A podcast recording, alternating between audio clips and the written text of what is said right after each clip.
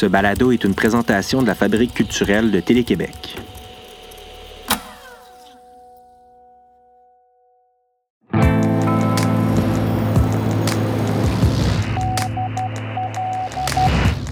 Que sait-on de ce qui a lieu dans la nuit du réel? L'imaginaire et l'amant nocturne de la réalité.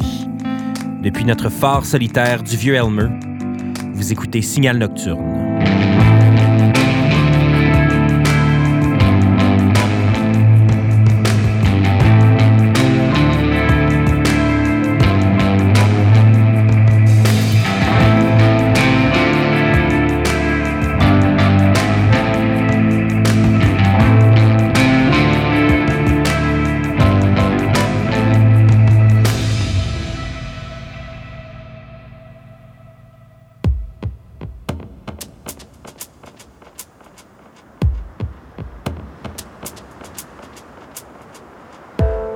Il y a un vieux proverbe qui dit que le jour a des yeux, la nuit a des oreilles.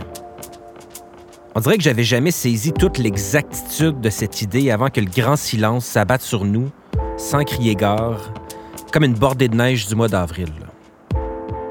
Le silence de la nuit devient tellement pur et enveloppant qu'on redécouvre des tapisseries sonores qui meublent notre quotidien depuis si longtemps qu'on avait arrêté de les remarquer. Les tremblements les plus discrets résonnent et s'amplifient comme jamais auparavant. C'est peut-être notre chance d'entendre des voix qu'on remarquait pas avant, ou même de prendre des voix qu'on n'aurait jamais osé emprunter si un repos s'était pas imposé. C'est probablement pour ça qu'on dit que les expériences nocturnes sont pleines de promesses que le jour ne peut pas tenir. J'ai toujours été noctambule de nature, un optimiste nocturne qui voyait en chaque nuit un monde de possibilités, un sanctuaire, comme disait Jacques Ferron. On peut toujours compter sur la nuit pour nous réserver des surprises, nous dévoiler des mystères et formuler des désirs. Bref, je pense sincèrement que ces nuits qu'on partage en ce moment représentent des espaces privilégiés. Je nous imagine ensemble, confortablement assis, plongés dans l'obscurité, au Théâtre Granada, au Périscope ou à la salle Pauline Julien. Ce soir, le retour de la comédienne Sarah Laurando qui incarne Bérénice dans La vallée des avalées, un extrait de Notre petite mort, une pièce sur le deuil tabou de ne pas pouvoir avoir d'enfant, et un duo formé d'Inès Talby et Emmanuel Schwartz dans une scène de Qui parle. On va aussi entendre des archives qui datent de 1995 avec Louise Marlot et une session La Fab avec Marie Claudel et Antoine Corriveau. On ouvre le bal avec les mots de Régent du Charme et son chef-d'œuvre La vallée des avalées dans une adaptation théâtrale signée Lorraine Pintal. La pièce avait fait l'objet d'une lecture publique au Festival international de la littérature en 2016, avant d'être présentée au Off d'Avignon en 2017 et à Paris en 2018. Bérénice, le frère et la mère avaient rendez-vous en juin prochain avec le public montréalais. Mais en attendant un retour à la normale, je vous invite à vous laisser bercer par les mots du charme, brillamment interprétés par Sarah Laurando.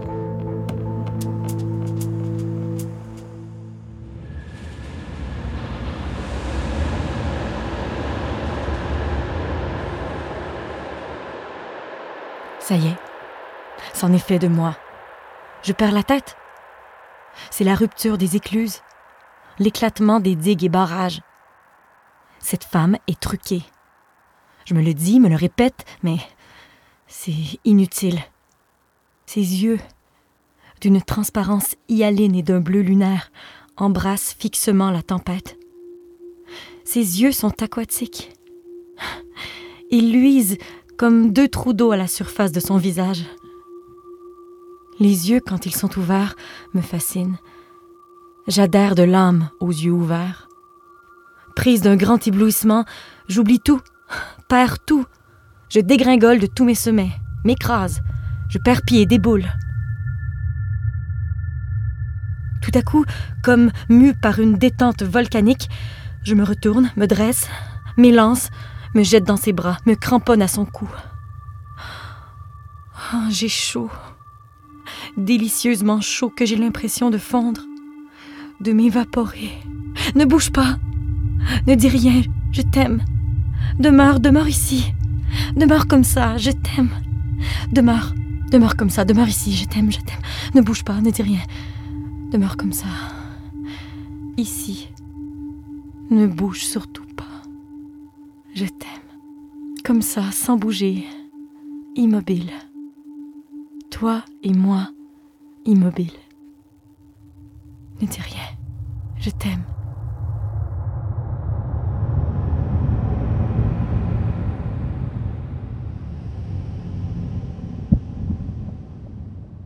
Tout m'avale. Quand j'ai les yeux fermés, c'est par mon ventre que je suis avalée. C'est dans mon ventre que j'étouffe. Quand j'ai les yeux ouverts, c'est par ce que je vois que je suis avalée. C'est dans le ventre de ce que je vois que je suffoque.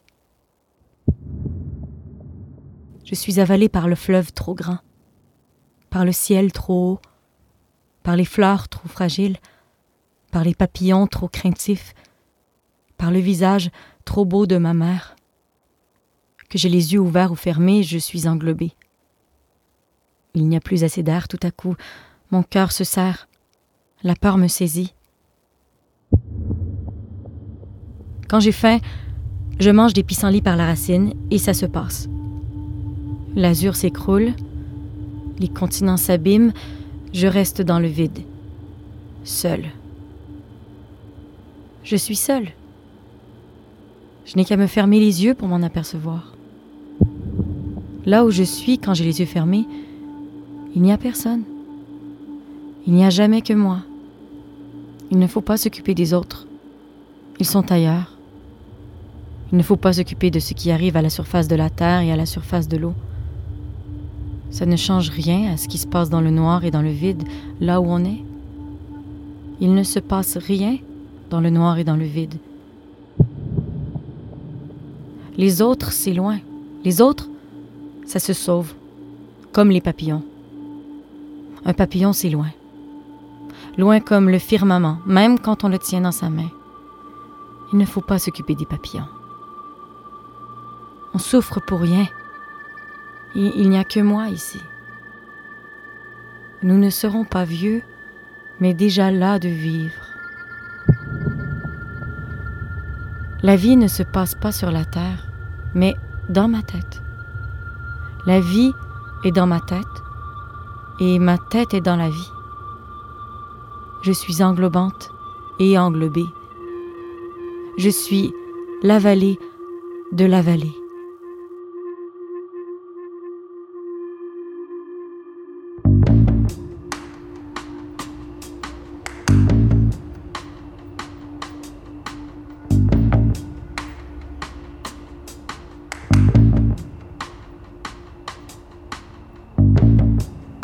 Rester dans le même univers, j'avais envie qu'on écoute ensemble la voix de la grande Louise Marlowe, qui incarne la mère dans l'adaptation théâtrale de La vallée des avalées. On se transporte en 1995 dans un fascinant document de Radio-Québec réalisé par Robert Desrosiers. Louise Marlowe a 51 ans, elle brille dans la pièce Le silence de Molière sur la scène de la licorne. Il y a aussi quelques passages du Club des 100 watts dans le documentaire. Je vous dirais que c'est assez réconfortant. En entrevue, Louise Marlowe y va d'une confession sur l'expérience de la scène et sur l'importance du moment présent dans les arts vivants. Quand on joue tous les soirs et qu'on est bien huilé, que le moteur est chaud, euh, j'aime bien, moi, euh, laisser arriver euh, une représentation avec ce qu'on vit, ce qu'on est dans l'instant, et de réinventer un peu chaque soir les choses et de pas trop les préparer. Je sais que ça paraît pas très sérieux, mais même apprendre un texte trop parfaitement, je, je trouve que c'est dangereux. On finit par être, par avoir tellement de métiers qu'il faut se créer des, des dangers euh, et des insécurités. Il faut, il faut réfléchir, il faut penser. Euh, il ne faut pas que ce soit des automatismes. Je m'amuse euh, à déconcerter, aimer être déconcerté aussi par des partenaires, faire des silences inusités qu'on n'attend pas, où tout le monde se demande est-ce qu'il y a un blanc, qu'est-ce qui se passe, pour arrêter l'instant et repartir dans la vérité. Si jamais je sens qu'il y a des automatismes, qu'il y a quelque chose de mécanique qui est en train de s'installer, j'essaie de me déstabiliser pour, euh, pour repartir neuf.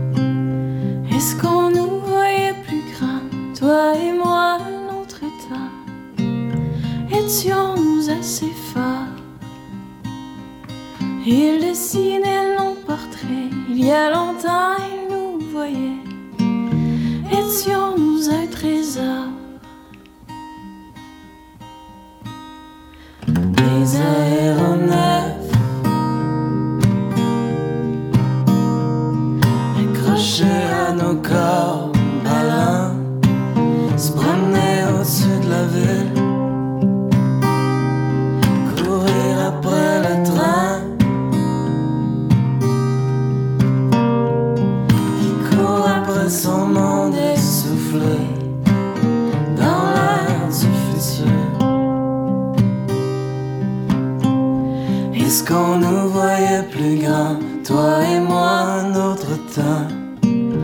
Étions-nous soupirants? Ils dessinaient nos portraits, mais ils n'ont pas pu nous voir.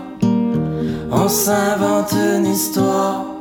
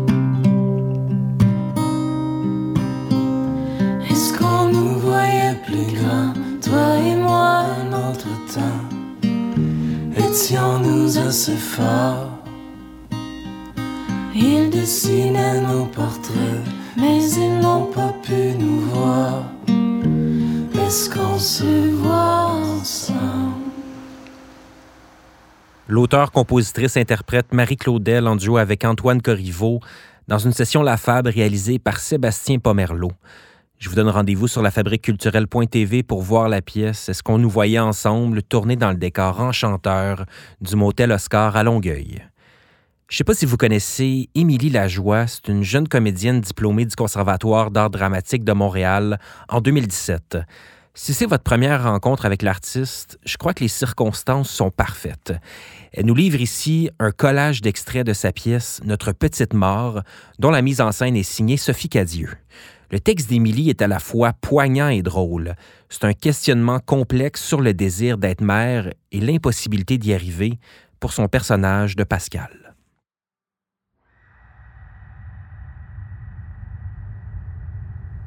On dit qu'il y a environ 100 millions de spermatozoïdes dans un millilitre de sperme. Puis qu'une éjaculation compte approximativement 3 à 4 millilitres. Une femme ovule une fois par mois. Puis des fois, il arrive qu'une femme produise deux ovules dans le même mois. Martin éjacule beaucoup. Par beaucoup, je veux dire un bon jet de sperme. Qui est, selon moi, et comparativement à mes partenaires précédents, un bon 4 à 5 millilitres. Ce qui équivaut donc à 500 millions de spermatozoïdes qui, en ce moment même, grouillent en moi. Puis qui sont activement à la recherche de mon ou de mes ovules. Cela dit, ils trouveront rien. Rien du tout. Je vais aller sous la douche tantôt puis mettre un petit bonhomme pour laisser sortir une bonne partie de ces spermatozoïdes-là. Parce que ça sert à rien de garder ça en dedans. Puis que c'est crissement pas agréable quand ça ressort dans tes bobettes le lendemain à job.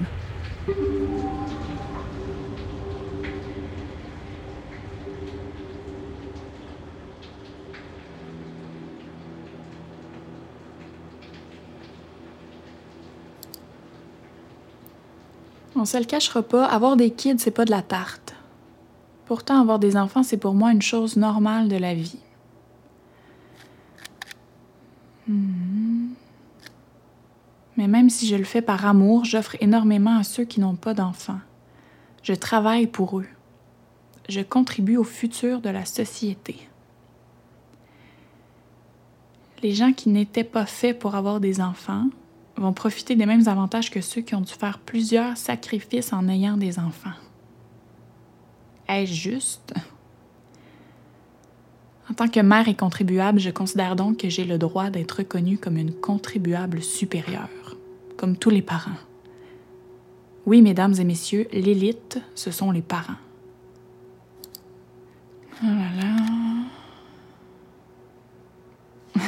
Puisque je fournis le futur de la société comme tous les autres parents, je demande la reconnaissance.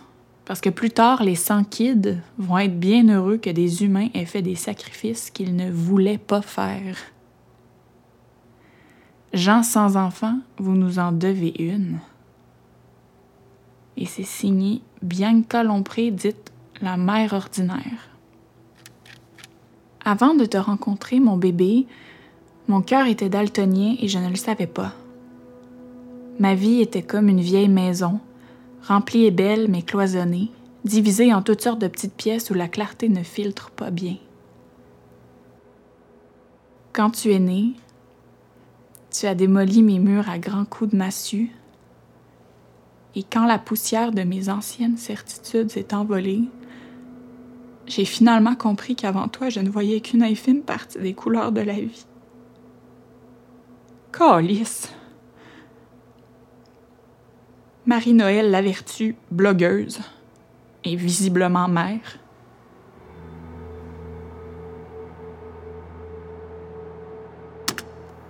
Il y en a qui disent qu'avoir des enfants, ça change une vie. Sauf que dans les faits, avoir des enfants, ça change pas une vie. Je veux dire, ça met la hache dedans. À partir du moment où tu accouches, la vie telle que tu l'avais connue est finie. tu est finie au profit des...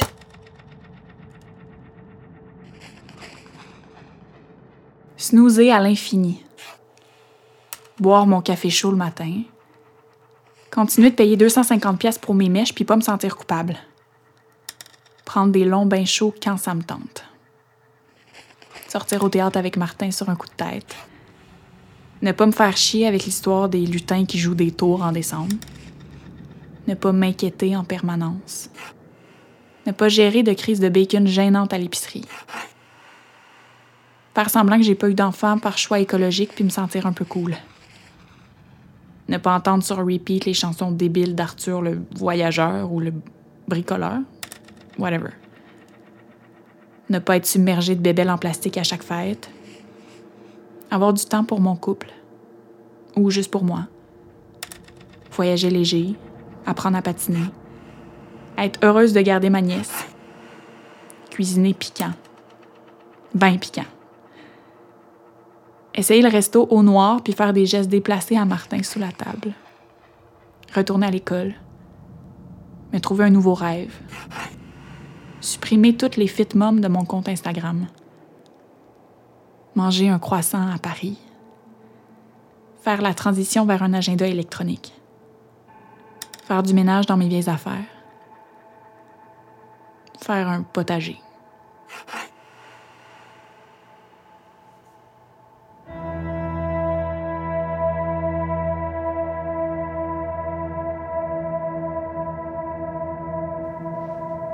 Gardé des vieilles affaires depuis toujours au cas où. Puis j'ai décidé qu'il était temps de. Ces petites bottes-là. C'est ma marraine puis ma grand-mère qui s'étaient mises ensemble pour les acheter. Ils m'ont fait quoi? Quatre mois? Plus jeune, je voulais les mettre à mes poupées, puis ma mère, elle voulait pas.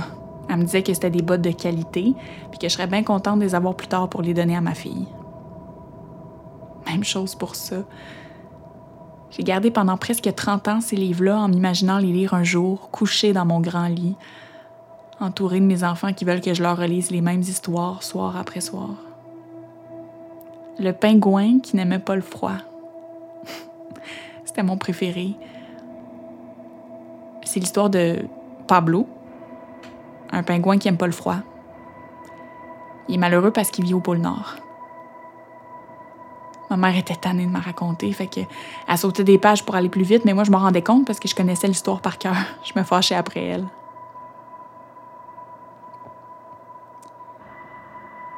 Je pensais faire euh, une cérémonie. Je voudrais enterrer ma boîte dans le cours puis planter un arbre par-dessus ou quelque chose comme ça. Comme pour. Je sais pas. Faire de la place pour une autre histoire. ou Tourner une page importante.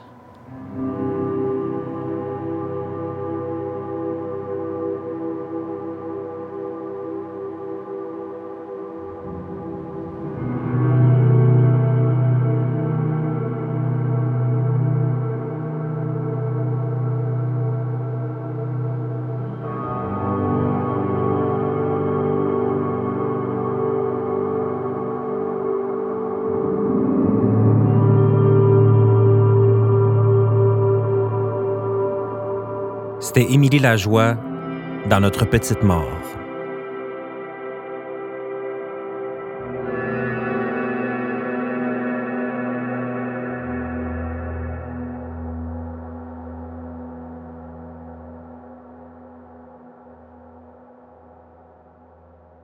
En mars dernier, le théâtre La Licorne voulait convier les spectateurs et spectatrices à 15 soirées de réflexion sur l'acte de prendre la parole. La formule était la suivante. Pendant trois semaines, le rendez-vous était différent chaque soir. Deux interprètes se rencontraient devant le public avec des textes de François Archambault, Simon Boudreau, Rebecca Deraspe, Jean-Philippe Lehoux, Inès Talby et Pierre-Michel Tremblay. Ces textes, qui pouvaient être inspirés de l'actualité du jour, questionnaient la liberté d'expression, l'identité, le politically correct et bien plus encore. Voici donc une scène écrite par un ou une des six auteurs, on ne peut pas dire lequel ou laquelle, et deux des trente comédiens de la distribution, Inès Talby et Emmanuel Schwartz. Ils incarnent deux personnes dans un bistrot achalandé. C'est tout ce que je peux vous dire.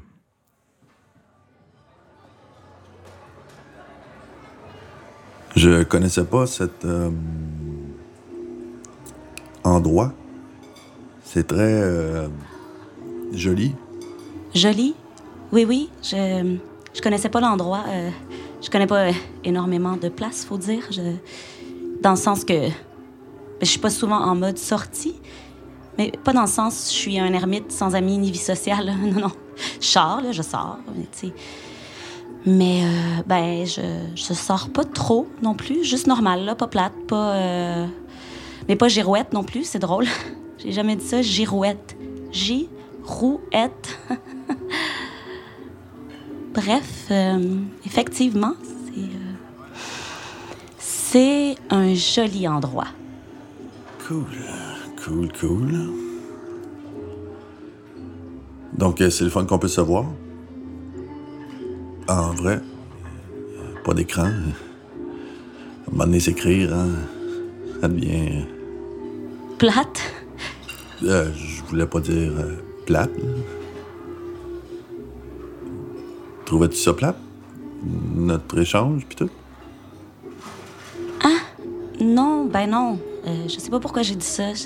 C'est que je pensais que tu allais dire ça, puis là, je me suis dit, hey, hey dis-le avant lui, comme ça, ça va y enlever euh, ce poids-là. Tu, euh, tu comprends? Ah ouais. OK. Good, good, good. Phew. Pendant un instant, j'ai cru que. Désolée, c'était euh, zéro plate nos échanges. euh, c'est super, j'adore tout. Euh, Je suis vraiment contente de notre littérature. On est comme Georges Sand et Alfred de Musset de Tinder. Georges qui? Georges Sand et... bah, c'est pas important. C'était juste une petite référence. là. Je sais pas pourquoi j'ai dit ça. C'est tellement niché comme référence. C'était comme une blague, une euh, blaguette drôlette, euh, mais pas si drôle. Anyway, une, une, euh, une blague, là, Une blague par rapport à. comme euh, une blague euh, d'exagération. Genre, j'aurais pu dire Hey, on est comme les Julien et Godin du Tinder. Tu sais, genre? Ouais, je. Je les connais pas non plus. OK. Euh, Excuse-moi, je suis un peu lourde avec mes insights de correspondance épique. Non, ça va. Sorry, mon incultitude. Je suis pas un élitis euh, cultivé. Pas vraiment un grand lecteur. Ah, c'est c'est correct. Vraiment, euh, vraiment correct. Vraiment. Cool, cool, cool. Ouais. Euh, full. Full, full cool. Fait que tu m'as jamais vraiment expliqué ton métier? À part le bout de. que c'est dans le domaine de l'enseignement. J'en sais pas plus. Ah. Ben, c'est ça, là. euh, J'enseigne, là. L'enseignement, tu sais. Ah, c'est cool, ça. T'enseignes au primaire, secondaire? Ah non, pas, pas vraiment. Non, non, je, j'enseigne à ni l'un ni l'autre. Fait que. euh, T'enseignes quoi? Euh, pour qui, genre? Mettons que j'enseigne à des moustachus puis que c'est jamais vraiment clair si c'est des filles ou des garçons. Lol. J'enseigne à l'université. Mais euh, bref, toi, hein, tu- toi, tu me, tu me disais que tu étais constructeur. Ouais. Euh, ben, pas constructeur. Je fais de l'arbitrage en différents parties. J'essaie de faire le lien entre les parties, puis qu'au final, ils conviennent de soumettre leur litige de façon convenable et respectable. Wow, c'était- c'est euh, bien intéressant. Ouais, correct. Correct, correct. Une job comme une autre. T'as payé les billes pis tout. Mais toi, là, t'es discrète sur ta vie, hein? Ah ouais, raconte-moi donc. euh, Ben, c'est ça, là. Je suis. euh, je suis prof à l'université. J'adore ça, vraiment. bravo, mais, mais prof en quoi? Euh, de littérature. Ah, ok, ok, ok. Cool, cool, cool, yes. Ben oui, ça fait au bout, t'as le t'as le look pis tout. Le look? Ben, le, je sais pas, là, t'as un style pas plate. hein. Ah, moi, j'aime ça, là. Full, t'as l'air euh, libre. Ah bon? ben. Super duper.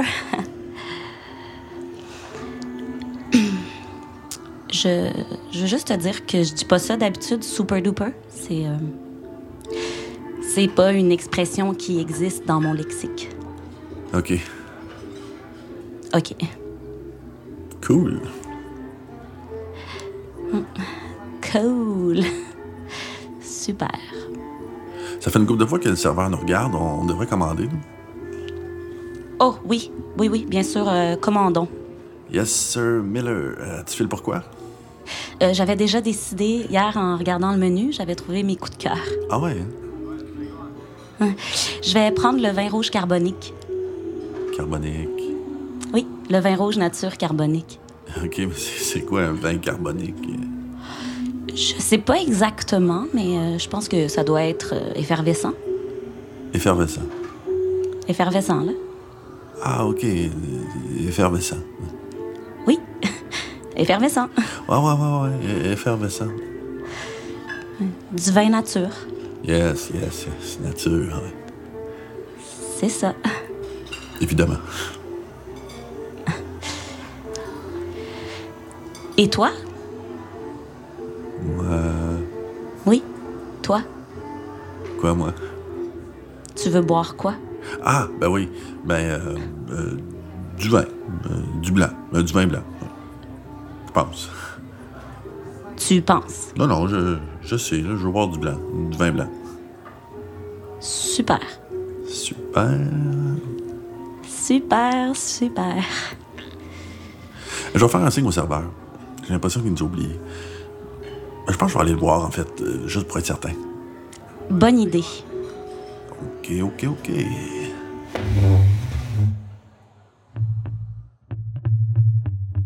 J'ai pas de plaisir. Oh, que j'ai pas de plaisir. J'ai le goût de fondre puis de disparaître. Il me tente pas. Tout ça, ça me tente pas. J'ai soif. C'est peut-être juste ça. L'alcool. L'alcool va m'aider. Boire. Quand on va boire, je. Nous. Ça sera plus. euh, mieux. Relax. Ça, c'est le fun. C'est super agréable. ça. Si je quitte rapidement, ce serait-tu si rochant? Je pourrais écrire sur une napkin. Sorry, chummy, la diarrhée m'a pogné. Ou bien ma mère vient de m'appeler en urgence.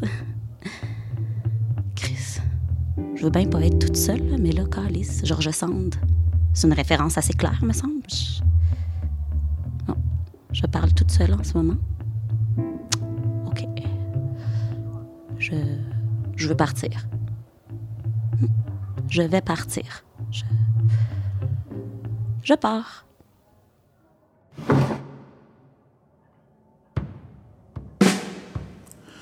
Bon. Je vais rester sur le bol.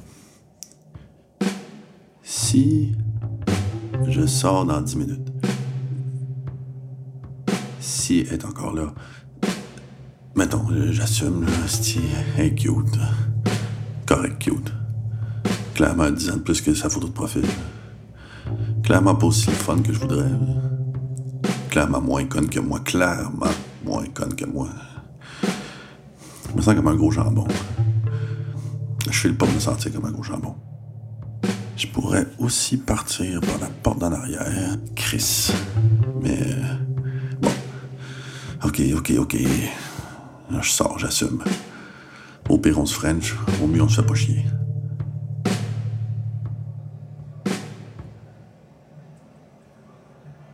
Il se lave les mains, se retourne devant la porte des toilettes. Il attend. Il ouvre la porte des toilettes et quitte par la porte en arrière.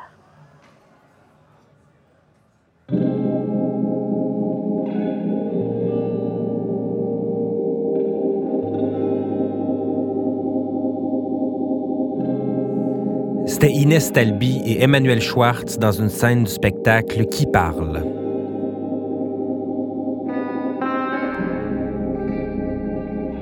Avant de vous dire au revoir, je veux souligner le travail des gens qui ont rendu cette émission possible.